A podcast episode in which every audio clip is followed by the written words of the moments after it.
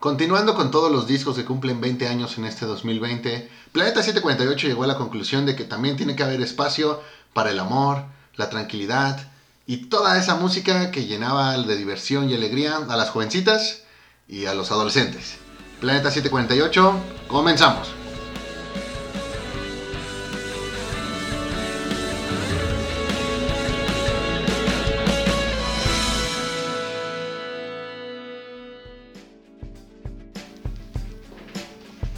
¿Qué onda banda? Otra vez nosotros en su programa Planeta 748. Como siempre yo soy Edgar y me acompaña el, el Backstreet Boy oficial Moy. ¿Cómo estás Moy? Muy bien, muy contento. Muy contento. Hoy vamos Sí. a hablar de los Backstreet Boys, vamos Sí. a hablar de, de mí. Sí, y también, como ya saben, este, está aquí nuestro mejor amigo Beto. ¿Cómo andas Beto? Bien, bien, bien, amigo. Gracias por la invitación de nuevo y pues aquí estamos otra vez platicando de música, como siempre. Sí, este, ya saben que ese es un podcast dedicado totalmente a música, no hablamos de otra cosa. Este, eh, hoy nos toca hablar de tres discos más que cumplen 20 años, ¿no? Entre ellos pues ya no vamos a hablar tanto de, de- de metal ni de esas cosas. güey. De esas Ya, cosas que asustan a los papás. Sí, hoy vamos a hablar de los Backstreet Boys, güey. De Green Day y de Coldplay. Son tres discos que, pues la neta, sí, sí, sí fueron muy sonados en, en- en su tiempo. No sé si son los mejores, pero pues, son los que cumplen 20 años, ¿no? Entonces, ¿con cuál nos arrancamos? Mira, vamos a empezar con el que creo que nos va a dejar más, o con el que vamos a terminar más de acuerdo, mejor dicho. Ok, entonces arranquemos con Black and Blue de Black los and Blue, Backstreet de los Boys, Backstreet Boys. que vio la luz el 21 de noviembre del año 2000. Los Backstreet Boys. Los ¿Qué- Backstreet Boys. que hablaríamos de Backstreet Boys? Sí, ya 20 años. Este, ¿Lo escucharon todo? ¿Ustedes? Ah, por supuesto que lo escuché todo. Pues es parte de la tarea que tenemos que preparar para estos programas. Entonces, este, pues sin más, ¿qué les pareció? ¿Qué, después de 20 años de haberlo escuchado? Mira, como... ¿Lo habían escuchado en su cuando salió? No completo. No completo. Tengo que reconocer que yo era de esos que en la escuela decía, no me gustan los Backstreet Boys, los Backstreet Boys son para niñas. Pero pues que en casa sí veía los videos en MTV. Ah, no, sí, los, los videos creo que todos los veíamos, ¿no? Escondidas. Escondidas, Escondidas, escondidas, no decíamos nada. Pero, no, igual yo tampoco lo, lo había escuchado completo. Y ahorita que lo volví a escuchar, la neta sí, sí está muy bueno. Entonces, ¿qué les pareció? Fíjate que prácticamente este disco es el que viene a cerrar la era de oro de los Backstreet Boys. Después de esto viene una era que no sé de qué es, pero no es la de oro.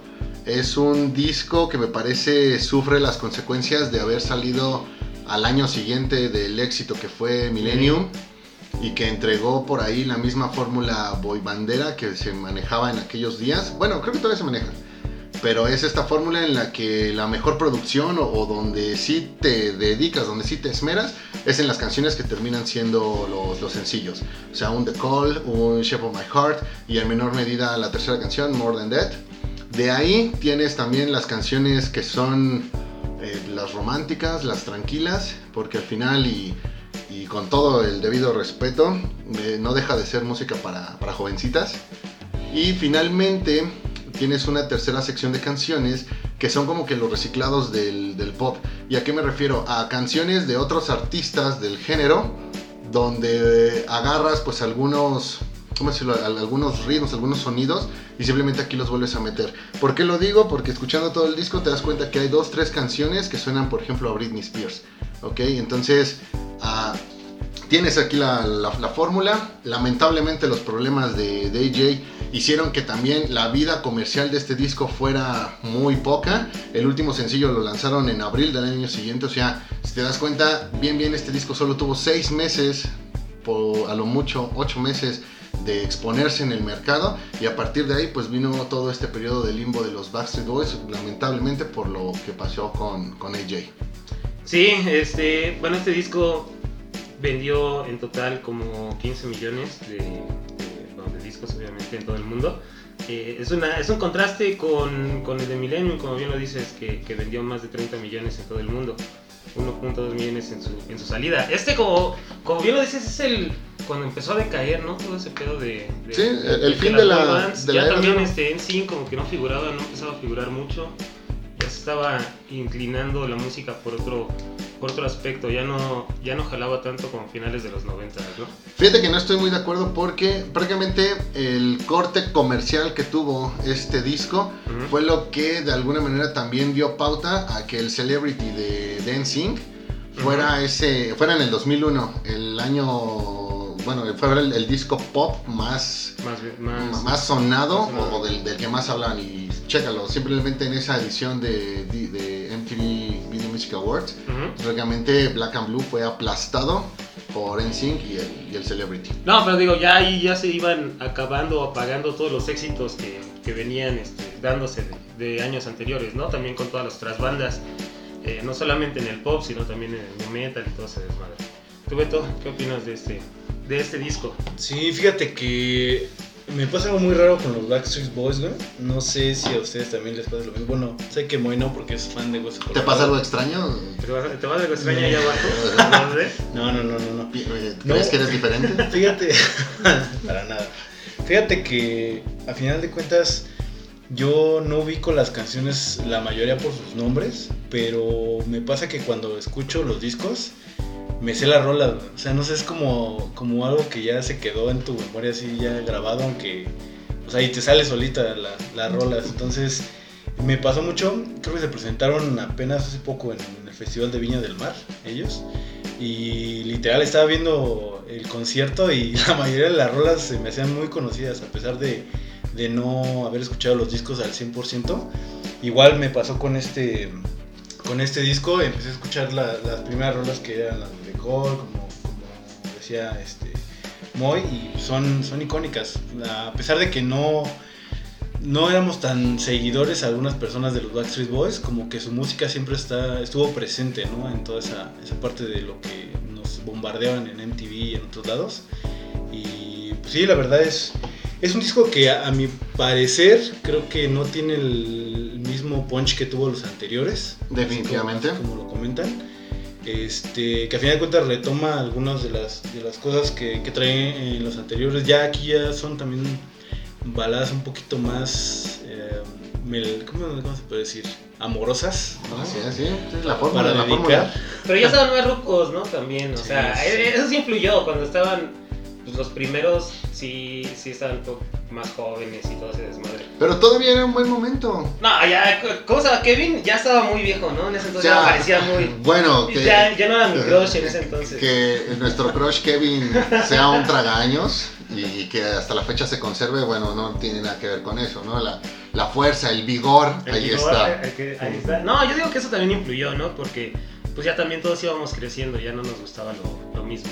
Y fíjate que también de lo que hablaba Moy, eh, sí siguen como la misma fórmula que pues le gusta a la gente.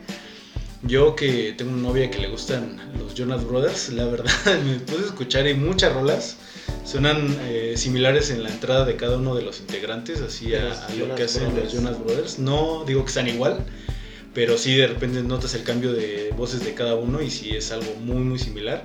Y hay en particular un par de rolas que me sonaron demasiado, demasiado a NSYNC.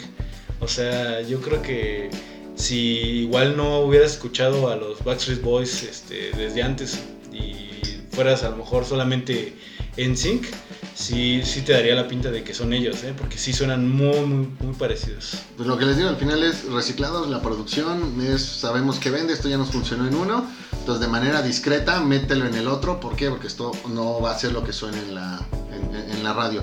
Aquí también mencionar que en este disco, bueno, los chicos empezaron a tener mayor participación al momento de, de escribir, de, de trabajar en las, en las canciones, y es por eso que de este disco yo me quedo con Shining Star, bueno, tiene una colaboración total de, de ellos y me parece que es una canción un tanto diferente, ¿no? Demostraron que los chicos pues también tenían eh, algunas, algunas ideas que querían explotar. Y de ahí, pues obviamente The Call creo que es, si no la mejor canción de los Backstreet Boys, al menos sí quizá en las primeras tres o, o máximo cinco. ¿De todos los tiempos o de ese disco? De todos los tiempos de los Backstreet Boys, sería The Call y otras cuatro, donde definitivamente entraría un, eh, un Everybody, entraría un eh, este, Show Me the Meaning, quizá Larger Than Life y obviamente I Want It That Way. No, de este disco yo creo que me quedo con el Shape of My Heart. Creo que es la, la que más recuerdo de ahí en fuera. ¿Alguna vez la dedicaste? No, no, no, tampoco llegué a, a- a tanto. Porque es como un gusto culposo, ¿no? Final de en ese entonces era un gusto culposo. No, no lo admitía tan abiertamente que sí escuchaba los demás. ¿Tú, Beto, dedicaste Shape of My Heart? No, amigo, de hecho yo este con trabajo los escuchaba, güey, la verdad. este sí te digo que me llegaban como por rebote. Eh, ubico más de los otros álbumes, de este, este sí, solamente The Cold Shape of My Heart, eh, la de More Than That, este, y tal vez la de Not For Me son, son con las que yo me quedo de este, de este disco. Las demás, la verdad, sin afán de ofender a los fans, muy, este, sí me parece un disco bastante meloso, güey, Sí. no sé, no se me hace malo, güey, pero pues no es como mi estilo. Aquí, Tú bueno. los viste, ¿no? Fue el último concierto. Sí, ¿los sí, sí, de ¿Qué hecho, tal- ¿qué, qué tal se puso? Antes de que ¿Sí, fuera jalando? todo, o sea, el único concierto al que yo fui en, en 2020 fue el de los Backstreet Boys que vinieron el mes de febrero. Estuvieron, no sé si fueron 3, 4 fechas, pero yo fui a la del día, la del día viernes. Y prácticamente el show de ellos es pues, lo, lo mismo, ¿no? El, el mejor playback del mundo, con unas coreografías muy bien realizadas, donde cada chico conoce cuál es su lugar. Pero todavía bailan y hacen todo el Sí, desmadre. todavía bailan, todavía hacen el relajo, ajá, y vaya, la verdad es que eh, total y absolutamente lleno de belleza en cuanto al público femenino, obviamente, que acudió al, al, al evento. La verdad es que sí fue una muy buena experiencia, máxima porque pues, el boleto me lo regalaron. No, pues así sí vale la pena ir, ¿no? Eh, lástima que no haya un disco de NSYNC para compararlos y que haya salido en el mismo año, pero pues sí, este, no sé ustedes con cuál se quedan, con, con los Backstreet Boys o con NSYNC. Ah, definitivamente Backstreet Boys por siempre y para siempre, güey. Yo sigo siendo, la verdad, sí, la verdad, los Backstreet Boys tuvieron más, más pegue, siento. Este, pero no, yo, yo sí le voy más a NSYNC. Güey, en los Backstreet Boys te recuerdo que cantaban los cinco y en NSYNC solo cantaban dos. Bueno, güey. pues, Eh, eh, eso sí, yo le Las coreografías de NSYNC estaban más chingonas, güey, la neta. güey. Venga, Edgar, cierra el círculo, güey. Di que Yo te creo- gustaba más Westlife. Yo creo que le doy medio punto y medio punto, pero hacen los versus, así que pues no, ni a cuál irle. Este, no, de todos modos, los otros sí tenían, sí había muchas boy bands, ¿no? Pero las más sonadas creo que siempre fue los Backstreet Boys y creo que también me quedo con ellos, Ok. con, con ellos en lugar de, NSYNC o cualquier otro. Para todos los que nos escuchan, estén al pendiente de nuestro Facebook. Subiremos una encuesta por si quieren un versus de los Backstreet Boys y NSYNC. Que yo sé que igual no van a comentar y si nos quedamos sin temas, lo vamos a grabar. Vamos a grabar, sí, eso sí, eso no.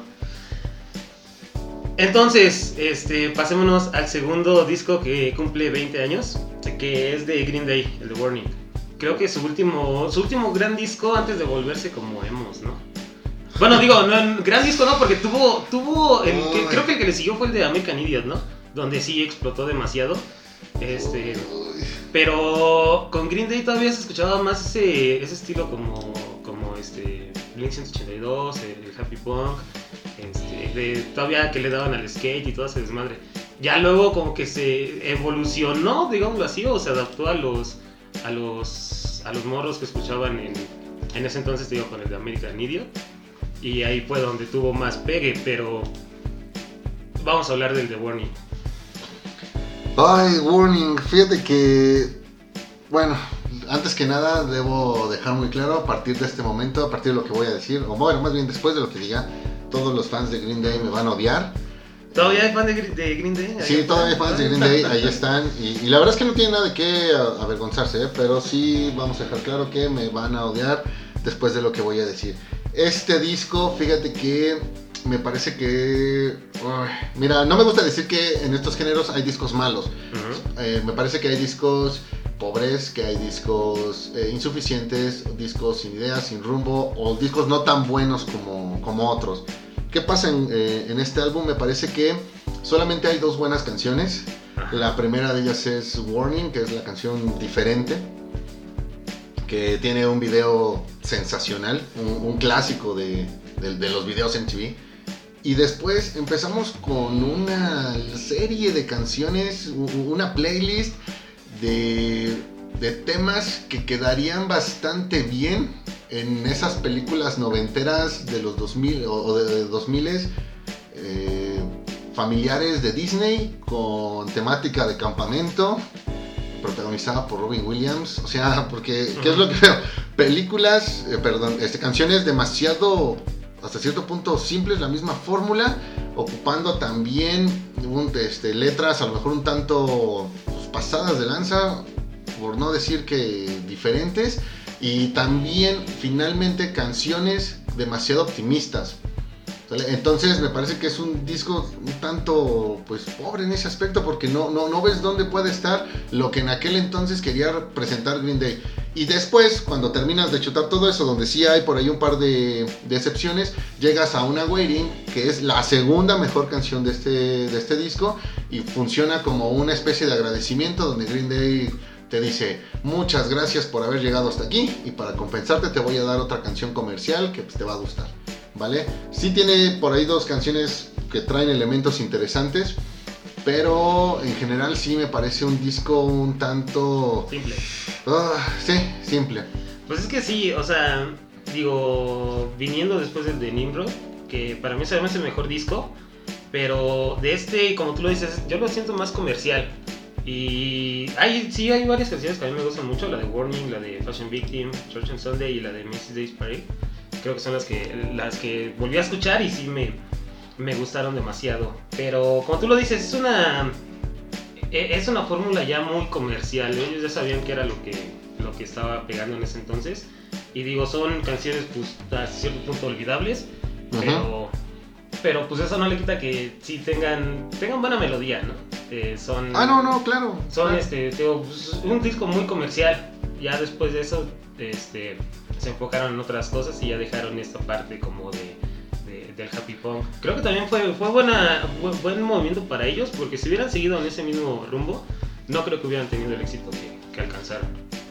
Sí, totalmente. De hecho, este, digo, platicando previamente con Moy, eh, a mí, yo sí, una de las canciones que me sacó así totalmente de pedo fue la de Misery que sí, suena, suena totalmente una canción norteña mexicana. El mariachi. La verdad, la verdad sí me gustó bastante. Este, sí, como, como dicen bien, pues es la misma fórmula que ya, ya conoce Green Day y que aplica para, para todas sus canciones de ese entonces. Eh, otra que a lo mejor también podría rescatar es la de Hold On, que inicia hasta en, en, un momento pensé que era un cover así como de una canción de los Beatles, se inicia con armónica. Cierto. Este, igual está, está chida y me puse más o menos a ver eh, también los videos que habían, que habían grabado eh, para este disco. Me gustó mucho el de Macy's Day Parade, la rola no tanto, pero el video me gustó mucho, está como en blanco y negro y ahí está. Y creo que algo que, digo, independientemente del disco que caracteriza mucho a Green Day, es que sus videos son casi todos iguales, hasta antes del, del American Idiot. Bueno, parte también del American Idiot. Este, siempre salen los tres tocando, eh, así muy, al muy estilo Blink-182, este, todas las, este, las alineaciones de ese entonces de Happy Punk. Entonces, para mí no es un tan mal disco, eh, la verdad sí es como más de lo mismo, pero tiene, tiene algunas canciones que son bastante rescatables y obviamente también pues me quedo con Warning que es algo icónico y que inclusive hasta en algún momento yo en mi chamba lo llegué a presentar como un, un este video de seguridad. Video de seguridad. Que no este, y sí, la verdad está, está bastante, bastante chido. Pues sí, digo, creo que era una de las bandas que competía con, con Blink 182, ¿no? Eh, eh, esto es algo muy curioso, porque si, en efecto, si aquel año tú elegías a Green Day a competir con alguien, en el estricto o obligado sentido de lo que es de manera general los géneros, lo ponías con un Blink-182, lo ponías con un The Offspring, lo ponías con un Song 41 y terminaba perdiendo, o sea, quedaba hasta abajo de todos ellos. Y hoy día, hoy día creo que Green Day es la única banda de esas que se ha sabido mantener, que sigue eh, vigente, presente y de la que todavía se espera algo. Las demás, pues creo que recurren un tanto más a la, a la nostalgia, a lo que alguna vez fue y se les agradece, por ejemplo, en el caso de, The Offspring, que todavía se sigan presentando. Pero creo que aquí nos queda la lección de, pues vaya, el, patito feo del año 2000. y hoy, pues es el cisne, ¿no? Pues, eh, quién sabe, es que ahí, eh, si Blink 82 no se hubiera separado, se separó como en el 2001. es que es el tema, si no se hubiera separado, pero sí lo hizo. Pero Boxcar Racer sí suena todavía a lo que, a lo que era Blink 182, lástima que no, no, no duró demasiado.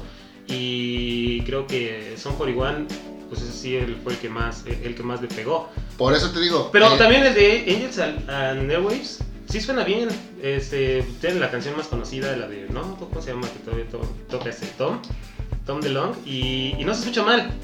Y también el último disco que sacó Blink 82 para mí es mejor de lo que ha hecho este, Green Day en los últimos años. Pero si nos vamos al término, a- o bueno, a la exposición comercial, a lo que han venido siendo, el que tan vigentes se mantienen tanto con su generación como con las nuevas. ah, no, Entonces, no, hoy no, por hoy, creo, ahí creo Green que Day sí. terminó ajá, dándole la vuelta ajá. a todas esas bandas. Sí, sí, pero porque evolucionó, o sea, o se vendió, como le quieras decir, este, ya lo veías más, este, ya lo podías comparar más con un My Chemical Romance, con, digo, con, con- esa parte más, más, emo, ya no con, con la... Queda claro que American Idiot terminó siendo el, el repunte, el, no sé, el renacer de Green Day. ¿No? Y por qué no decirlo, a lo mejor Warning fue ese tocar el fondo para agarrar impulso. Pues sí, digo, ya no, no, no se podía hacer algo peor que esto. ¿Con, Bueno, qué, ¿Con qué canciones te quedas tú, Edgar? Te digo, yo con este, la de Warning, la de Mrs. Day's Parade, la de Church and Sunday, creo que para mí son las mejores. Ok, yo para cerrar el tema de, de Warning, me quedo con Warning, me quedo con Waiting, las mejores. De ahí, eh, mis respetos para Misery. Y ahora sí que la canción que nadie ha mencionado, pero que le diría a la gente, "Eh, échale ahí un vistazo, sería Jax. ¿Yacas? Jax. Vale. ¿Tú, Beto? Eh, pues igual, digo, para no repetir, igual las mismas y esa de Hold On que les comentaba. Ay, hold on. Hold on, ese cover de los Beatles. Muy bien, y para cerrar, ¿qué disco tenemos, Beto? A ver, para cerrar. Híjole, aquí sí. Ese lo escogiste tú, Beto. Así Sí, que yo tú, háblanos, tú háblanos. A ver. Yo lo escogí, a ver, es, es a el ver. disco, el primer disco de una banda que pues ahorita ya es conocida a nivel mundial por prácticamente todas las personas que son eh, pues cercanas a todo este mundo de la música, que es el Parachutes de Coldplay.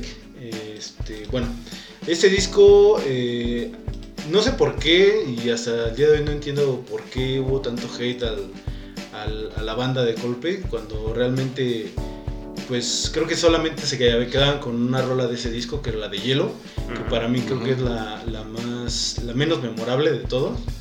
Este tú te pones a escuchar el disco y con digo sin afán de que me coman vivo los, los fans de Radiohead porque yo soy uno de los fans de Radiohead este, este disco suena me sonó mucho al de Benz de, Radiohead por el tono, pues se puede decir como melancólico, eh, la parte de las guitarras, toda esa tranquilidad que te, que te proyecta, este, la voz de Chris Martin y pues la verdad el disco es, es bastante, bastante bueno, yo creo que de, del disco a lo mejor no me han de gustar un par de canciones nada más, tú lo escuchas de principio a fin y la verdad yo me quedo casi casi con todas, ¿no? de mis favoritas de ese disco está... Déjenme les digo. O sea, ¿No sabes cuáles son tus favoritas? Bueno, no tengo, No puede ser, no puede ser, Beto, no puede ser. no tengo tan claro el nombre, o sea. Yo les puedo compartir que eh, mi problema con Coldplay siempre ha sido que los que todos sus discos suenan igual. Sin embargo, cuando escucho esto y me doy cuenta de que en realidad sus canciones por sí eh, entre sí no suenan igual, entonces ahí ya no es la queja con Coldplay por el sonido, sino por la estrategia.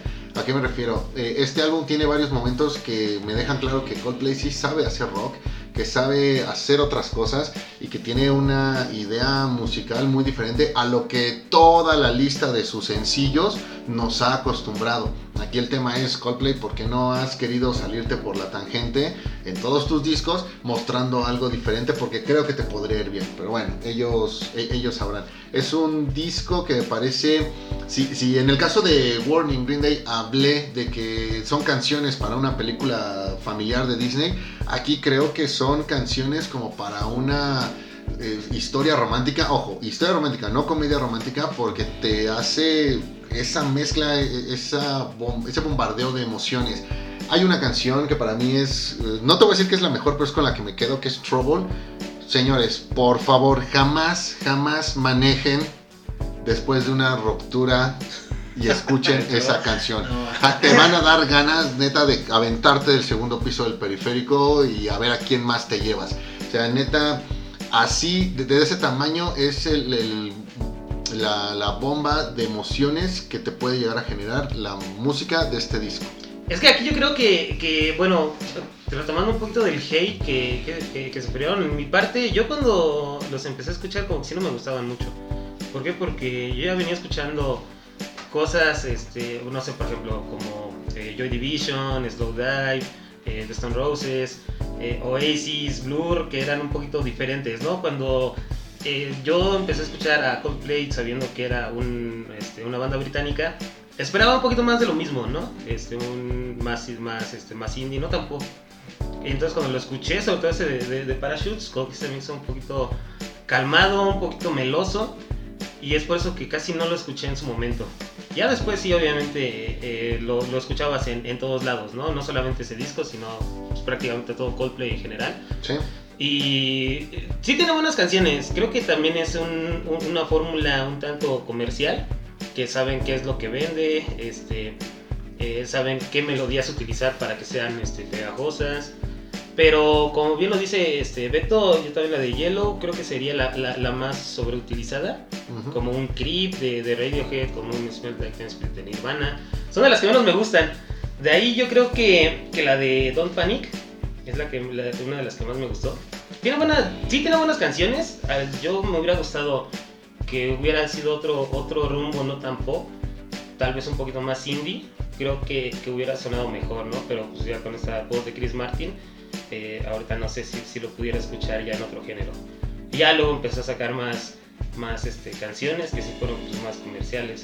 Algo que hay que aclarar es que el hate a Coldplay no, no nace en este disco. O sea, este es el primer álbum.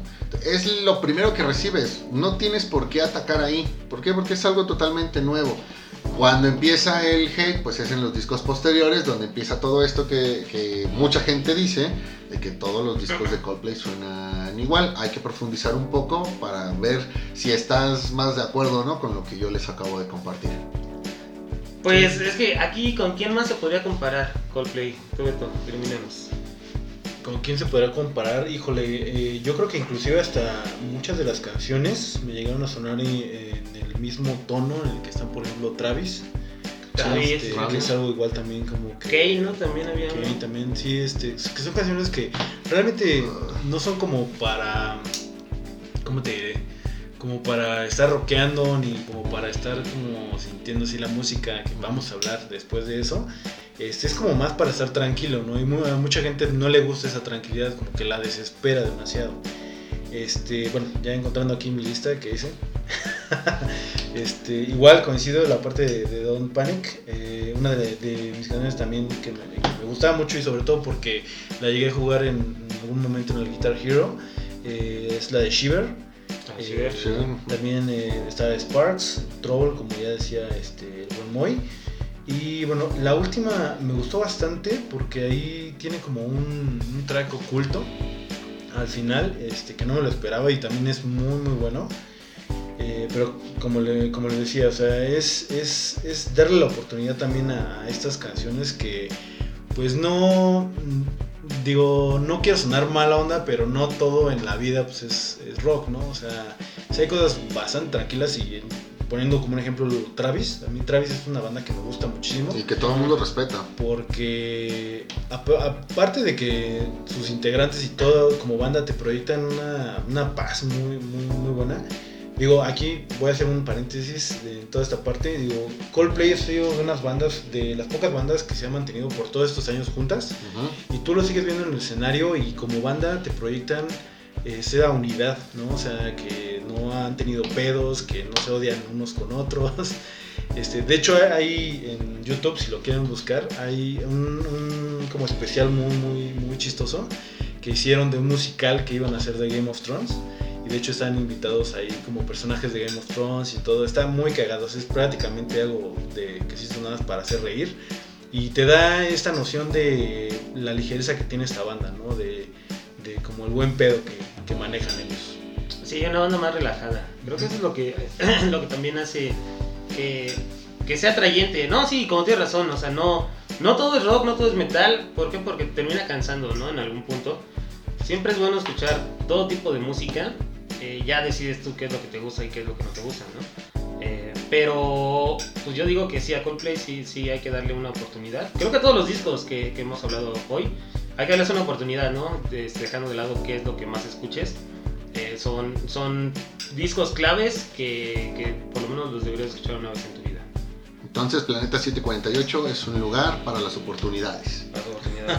Excelente, me gusta ese mensaje con el que cerramos este programa. Somos incluyentes, somos incluyentes. Oportunidades menos de trabajo porque Moy no nos paga una chingada. Sí, eso sí, este, nos, nos hace grabar, estamos grabando esto a las 5 de la mañana, gente.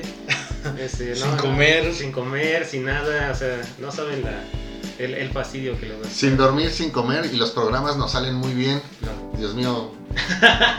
Miren, no, Gracias, le- no- gracias, no- Moy, no gracias, les pago, gracias no por- les pago y no los alimento porque realmente no quiero opacar a los demás. Gracias, Moy. O sea, le tiene que haber espacio para todos los Quieres. podcasts este, y no, no solo Planeta 750. Lo hacemos por amor a la música. Empezamos programa de música. El día de hoy. Día Al de- rato lo haremos por amor a otras cosas. pues este, muchísimas gracias banda por, haber, por habernos escuchado. Este, ya saben, como siempre, síganos en nuestras redes sociales, eh, Facebook, Instagram. Eh, muchísimas gracias Moy por estar otra vez este, hablando de música. Muchísimas Es gracias todo un Beto. placer. Muchísimas gracias Beto otra vez Eh, por, sí. por hablar de tres discos. Igualmente amigos, gracias por invitarme. No se olviden de seguir a Megalomaniacs. Ok, ahí en Facebook este, se van a publicar todos estos podcasts que pues con mucho cariño hacemos para Con todos mucho ustedes. cariño, sí, sobre, Sobre todo eso, cariño. cariño entre nosotros. Muchísimo. Vale, este, pues muchísimas gracias banda. Es- nos vemos la próxima. Nos vemos hasta luego. Bye. Bye.